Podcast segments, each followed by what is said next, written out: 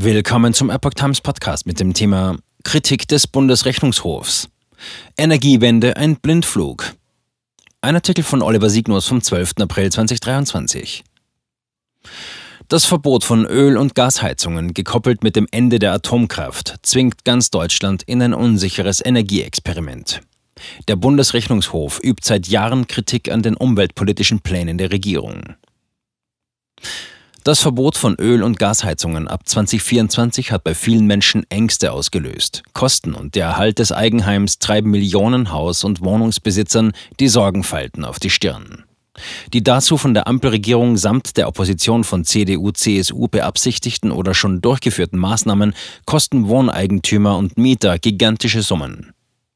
Wärmepumpenpläne der Ampel, CO2-Mogelpackung, die Sinnhaftigkeit der Maßnahmen ist hingegen nicht ersichtlich, wie der ehemalige Hamburger Umweltsenator Professor Fritz Warenhold in einem Gastkommentar für die Epoch Times schreibt. Zitat: Da plant die Bundesregierung, die Bürger nach Schätzungen des Gesetzentwurfs mit Kosten von 45 Milliarden in den nächsten fünf Jahren zu belasten und es ist eine CO2-Mogelpackung. Zitat Ende. 500 Millionen Euro für Forschung. Der Bundesrechnungshof BRH hatte in der Vergangenheit mehrfach die umweltpolitischen Konzepte der Regierung gerügt. So gebe das Bundesministerium für Wirtschaft und Klimaschutz BMWK jährlich 500 Millionen Euro für die Energieforschung aus. Doch wisse man nicht, ob, wann und wie die Ergebnisse aus dem Energieforschungsprogramm zum Gelingen der Energiewende beitragen. Ursächlich dafür sei, dass das Ministerium sein Energieforschungsprogramm nicht gezielt auf die Marktreife der Forschungsergebnisse ausgerichtet habe.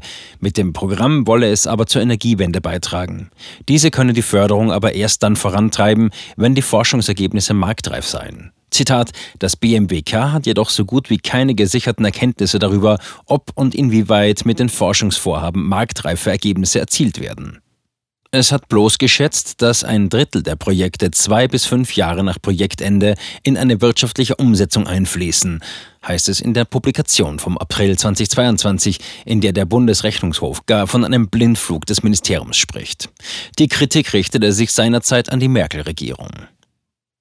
BRH spricht von ernüchternden Ergebnissen. Mehrfach hatte der Bundesrechnungshof die Umsetzung der Energiewende des Ministeriums unter die Lupe genommen. 2018 war das Ergebnis ernüchternd, daher wagte der Bundesrechnungshof 2021 einen neuen Anlauf. Dabei lag der Fokus auf der Versorgungssicherheit und die Bezahlbarkeit von Strom. Corona-Krise und Krieg in der Ukraine waren noch weit entfernt, das Ergebnis allerdings erneut ernüchternd.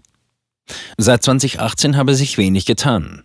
Zitat: Die Bundesregierung steuert den Transformationsprozess Energiewende weiterhin unzureichend, heißt es im Bericht. Die sichere Versorgung unterliege Risiken, die die Bundesregierung nicht vollständig im Blick hat. So sei das Monitoring bei der Versorgungssicherheit lückenhaft. Die Bundesregierung habe die Bezahlbarkeit noch immer nicht messbar bestimmt. Das gefährdet die an sich notwendige Energiewende, ihre Akzeptanz und die Wettbewerbsfähigkeit Deutschlands, lautete eine Schlussfolgerung des Berichts. Fehlverständnisse der Energiewende.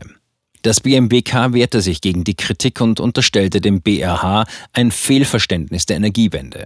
Diese sei keine singuläre, klar abgrenzbare Maßnahme mit einem Preisschild, sondern eine bis zum Jahr 2050 angelegte, tiefgreifende Transformation des gesamten Energiesystems. Sie sei ein Prozess und kein Produkt, dessen Preis man vor Produktionsbeginn bestimmen kann. Dabei liege es in der Natur der Sache, dass eine seriöse Kostenschätzung bis in das Jahr 2050 nicht möglich sei. Eine Anfrage nach aktuellen Zahlen zu den Ausgaben für die Energieforschung läuft. Die Antwort aus dem Bundesministerium für Wirtschaft und Klimaschutz lag bis Redaktionsschluss noch nicht vor.